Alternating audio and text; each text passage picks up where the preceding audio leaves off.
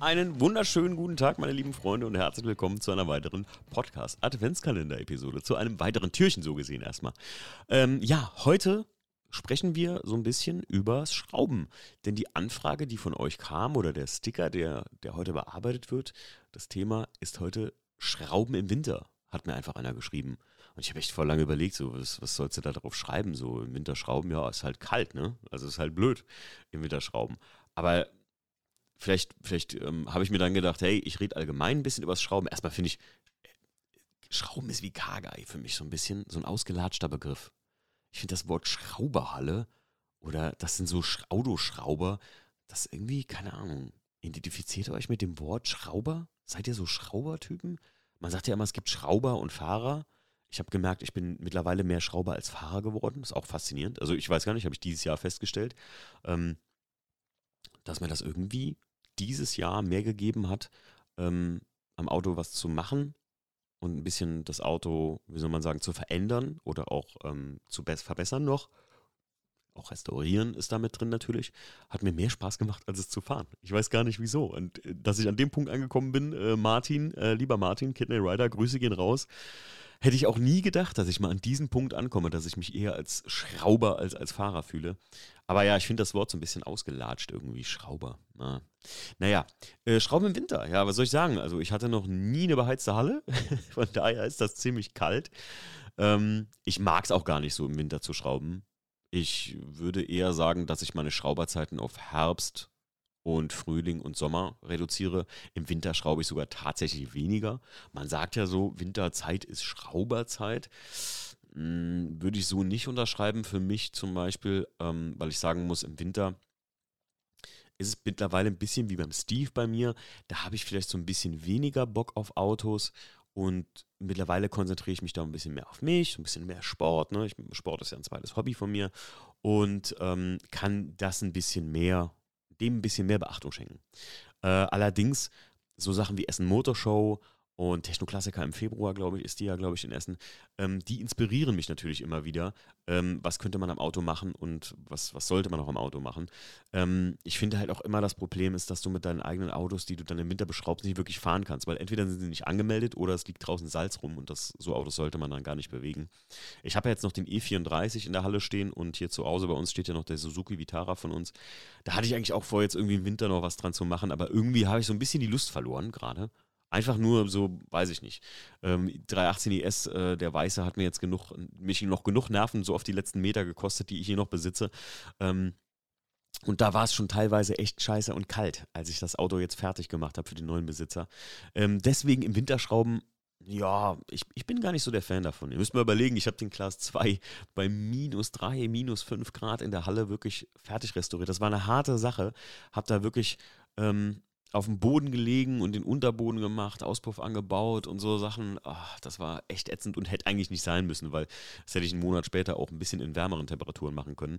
Aber Innenraum, da habe ich mir geholfen, das war ziemlich witzig. Äh, da habe ich mir einfach alle Fenster, alles zugemacht und ähm, habe durch die Bodenbleche, da hatte ich ja die großen, diese Ablauföffnungen, die hatte ich aufgemacht, weil die waren ziemlich rostig und habe den, äh, habe dadurch so einen kleinen Konvektor. Kennt ihr das? So kleine Heizöfchen. Äh, das Ding habe ich mir so da durchgelegt, also einen Stecker da durchgelegt und hatte halt nur den Innenraum vom Auto richtig muckelig warm. Und so konnte man da wirklich schön ein bisschen äh, sich Zeit lassen und schön drin arbeiten. Das war wirklich, wirklich gut. So hatte ich auch für den Innenraum im Winter, also für die gröbste Arbeit, hatte ich mir wirklich dann äh, die Winterzeit äh, ausgesucht und hatte das dann echt abgehandelt, als es früher losging und ich das Auto dann zum Lackierer gebracht habe. Das war schon ganz gut eigentlich. Und eigentlich so eine Sache, die man auch im Winter gut machen könnte, aber da ist halt auch immer so eine Temperaturfrage, ist halt hier Hohlraumversiegelung. Dafür sollte das Auto auch so ein bisschen, ja, eigentlich so Haustemperatur haben, so 15 Grad mindestens oder so. Ne? Gerade so ähm, fettbasierte Sachen, die werden dann schon ein bisschen zähflüssiger. Wachs, brauchen wir gar nicht von zu reden, so Mike Sanders, das muss ja richtig warm machen. Naja, ähm, deswegen Schrauben im Winter ist gar nicht so mein Fall. Ähm, aber vielleicht können wir noch ein bisschen drüber reden, wie ich so schraube, was so meine Pace ist, könnte man sagen. Ähm, viele haben das ja mitbekommen und so, dass ich manchmal so Ruckaktionen, dieses nur mal kurz, wenn ich in die Halle gehe und jetzt nur mal kurz noch ein Fahrwerk einbaue oder so. Ich finde persönlich aber, das ist es so, was es für mich ausmacht. Wenn ich nachts um 1 Uhr? Guck mal, Leute, es ist jetzt gerade 1.35 Uhr. Den Tag nenne ich euch nicht, dann wisst ihr nämlich nicht, wann diese Folge entstanden ist. Es ist 1.35 Uhr. Ich nehme hier so eine kleine Podcast-Folge für euch auf und ich hätte richtig Lust, vielleicht gleich noch in die Halle zu fahren. Leute, dann mache ich das. Das finde ich, das ist, das ist Grundessenz von, ich mache es dann, wenn ich Lust darauf habe. Also das ist halt auch die Grundessenz von einem Hobby. Ich finde, ab dem Punkt, wo ich etwas schrauben muss, weil zum Beispiel ähm, beim Class 2, der hat ja auch mal diese Probleme, dass er nicht angesprungen ist und so. Und dann nur so einen popligen Kurbelwellensensor wechseln. Damit man weiß, ob es das war. Äh, das schiebe ich dann wieder auf bis Mappen. Aber wenn hier jetzt irgendwas Geiles lag, was ich anbauen möchte, tja, dann finde ich dazu die Lust, ob es bitterkalt ist oder äh, schwül warm. Ähm, aber ich irgendwie, das sind bei mir so spontane Anfälle von Lust.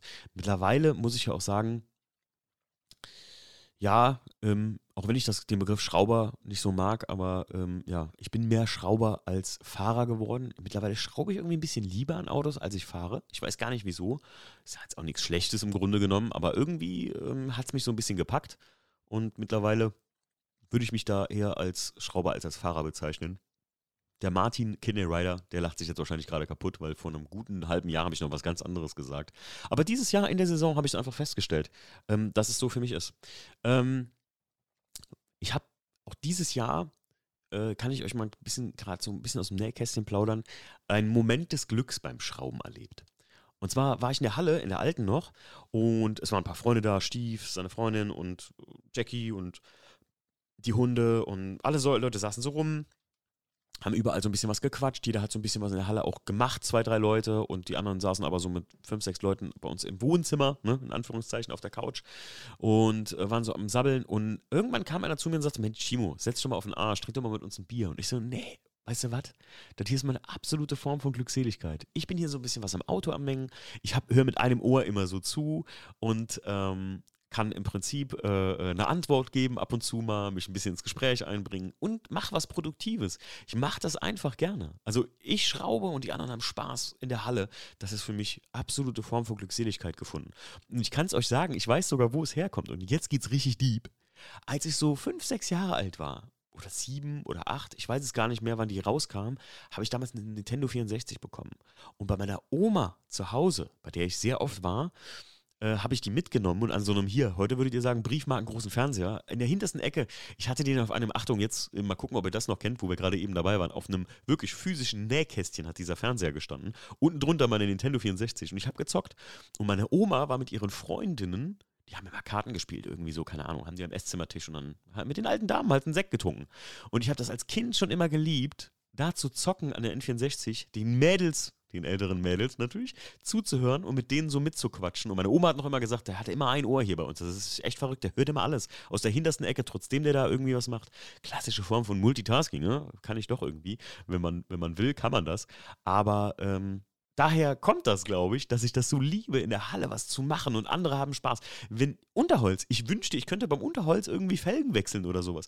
Ich mag das voll, wenn ich da irgendwas zu tun habe eigentlich und andere haben da wirklich Spaß an dem vielleicht, was ich auch ein bisschen mitkreiert hat oder die Atmosphäre, die man da vielleicht geschaffen hat. Das, das mag ich, das, das gehört für mich auch zum Schrauben dazu. Ich, ich schraube nicht, also ja doch, ich schraube auch mal gern alleine, wo ich jetzt zum Beispiel für Bremen die Einzeldrossel in Class 2 reingemacht habe, dann haue ich mir wunderschöne Musik an, ich kann gut schrauben. Also es gibt ja Leute, die, die hauen sich hier irgendwie immer so Techno oder so ein Kram oder irgendwelchen Hardrock oder sowas an. Ich bin ja jemand, der hört, äh, wie heißt das, Cesar Evora? Also so mexikanische leichte Klänge, ein bisschen so südländisches Zeug. So das, das argentinische Musik, das äh, so, so, so ein bisschen Jazz und so, dabei schraube ich gerne. Einfach weil es, ich finde, der Musiklevel darf nicht verrückter sein als meine oder nicht angestrengter sein als meine Gedanken. Das ist immer ganz wichtig für mich. Ja, so, so oder so ähnlich schraube ich im Prinzip. Und äh, was ich auch besonders liebe, ist, wenn ich hier bei uns zu Hause schraube, dann gerade im Sommer, jetzt nochmal als Beispiel, als ich in Bremen die Einzeldrossel eingebaut habe, das war mitten im Sommer, also war es ähm, wirklich, wirklich schön warm. Was ich wirklich liebe, und jetzt haltet mich nicht für esoterisch und verrückt. Ich darf es nicht, ne, weil Jackie immer sagt, die Leute würden dich sonst für bescheuert halten. Ich würde, wenn es nicht so auch gefährlich ist natürlich on top, nur barfuß schrauben. Ich weiß nicht warum, aber bei so Arbeiten bin ich einfach gerne barfuß. das klingt bekloppt, ne? Aber es ist einfach mal so ganz ehrlich und offen gesagt hier im Podcast. Vielleicht bin ich auch der Next, uh, Germany's Next Esoterik uh, Autotuner. Ne? Vielleicht könnte ich auch ein bisschen in die ESO-Richtung gehen. Ne? Ja, wie schraubt ihr gerne? Habt ihr so Rituale? Also mein, mein Ding ist echt, wenn es warm draußen ist und ich bin hier bei uns in der Garage, ich ziehe die Schuhe aus. Das ist voll angenehm, voll geil. Kurze Hose, T-Shirt, mm, geil. Ich vergesse auch zu essen und zu trinken dann. Das ist das Allerschlimmste. Das ist die schlechte Eigenschaft beim Schrauben bei mir, muss ich sagen. Ich vergesse wirklich Essen und Trinken in dem Moment. Ja, Freunde, äh, wie schraubt ihr? Schraubt ihr im Winter? Schreibt es mir gerne mal. Äh, Wäre ich mal gespannt. Ist für euch wirklich nur eine Schraubersaison aktuell oder ähm, macht, ihr auch, äh, macht ihr auch im Sommer noch Sachen an eurem Auto? Ich kenne ja viele tatsächlich, wo es jetzt nicht nur eine Schrauber- oder Veränderungssaison gibt. Oder man sagt ja auch die, ich baue jetzt einmal ein Projekt über den Winter oder sowas. Ähm, ich glaube, ich glaube, die meisten von euch, glaube ich wirklich dran. Die habe ich gerade, äh, den habe ich gerade aus dem Herzen gesprochen, dass die sagen, naja, im Winter muss nicht nur im Winter sein. Also, wir hören uns in der nächsten Folge. Macht's gut. Ciao.